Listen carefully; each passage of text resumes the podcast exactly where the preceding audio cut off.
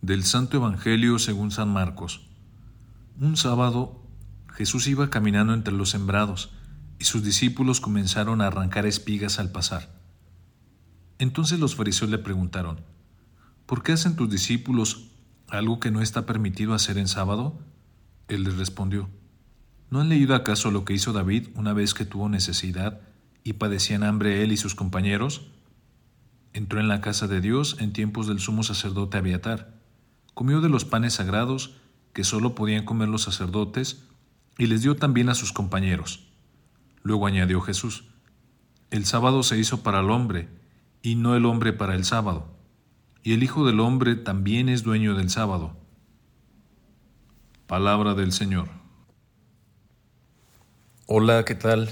Ya tenía, eh, no recuerdo si una o dos semanas que no había tenido la oportunidad de compartir con ustedes la reflexión, me había tomado yo también unas vacaciones. no, no se crean. Como nos decían en el seminario, Dios no necesita vacaciones, nada más que habían dado un poquito cargado de actividades, pero bueno, ya gracias a Dios ya estamos de, de regreso. El pasaje que escuchamos el día de hoy es muy breve, pero tiene un profundo significado. Quizá el mejor modo de interpretarlo sea afirmando lo que algún amigo dijo hace poco, que aunque puede sonar paradójico, no lo es. Él decía, el cristianismo es una religión centrada en el mundo. A primera vista, esta puede parecer una tesis que a todos les podría resultar hasta herética. Precisamente por ello hay que mirarla con cuidado. El fenómeno central de la experiencia cristiana es la encarnación de Jesús junto con la muerte y resurrección que siguieron a su vida pública comunicando la buena noticia. El hecho de que Dios se encarne tiene una fuerza teológica fundamental. Cambia el sentido de toda la historia y reconfigura la dinámica de las relaciones humanas. Así sucede al menos en la revelación cristiana. Es por ello que podemos hablar del cristianismo como una religión centrada en el mundo.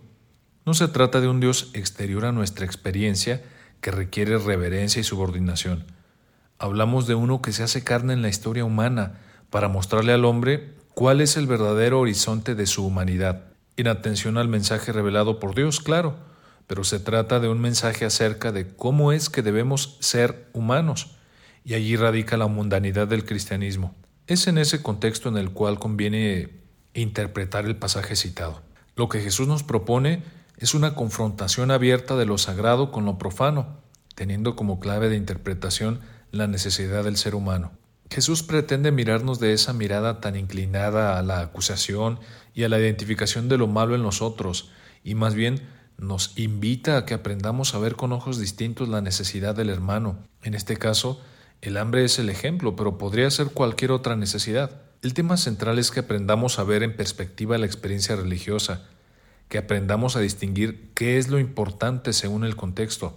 Los ritos, doctrinas y demás formulaciones posteriores tienen una relación de segundo grado respecto a la claridad del mensaje cristiano, que es una opción de amor a Dios que solo se manifiesta realmente en el amor al prójimo, sobre todo aquel en necesidad, aquel que sufre. Dios opta gratuitamente por amarnos y preferencialmente por amar al más vulnerable.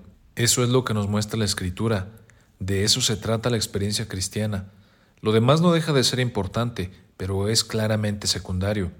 De ahí que Jesús confronte permanentemente a los fariseos, doctores de la ley y sacerdotes. De ahí que nosotros debemos estar siempre atentos para comprender que el sábado es para el hombre y no al revés. Soy el Padre José Luis, ha sido un gusto saludarles nuevamente, nos escuchamos con el favor de Dios la siguiente semana. Esto ha sido Jesús para Millennials, un abrazo.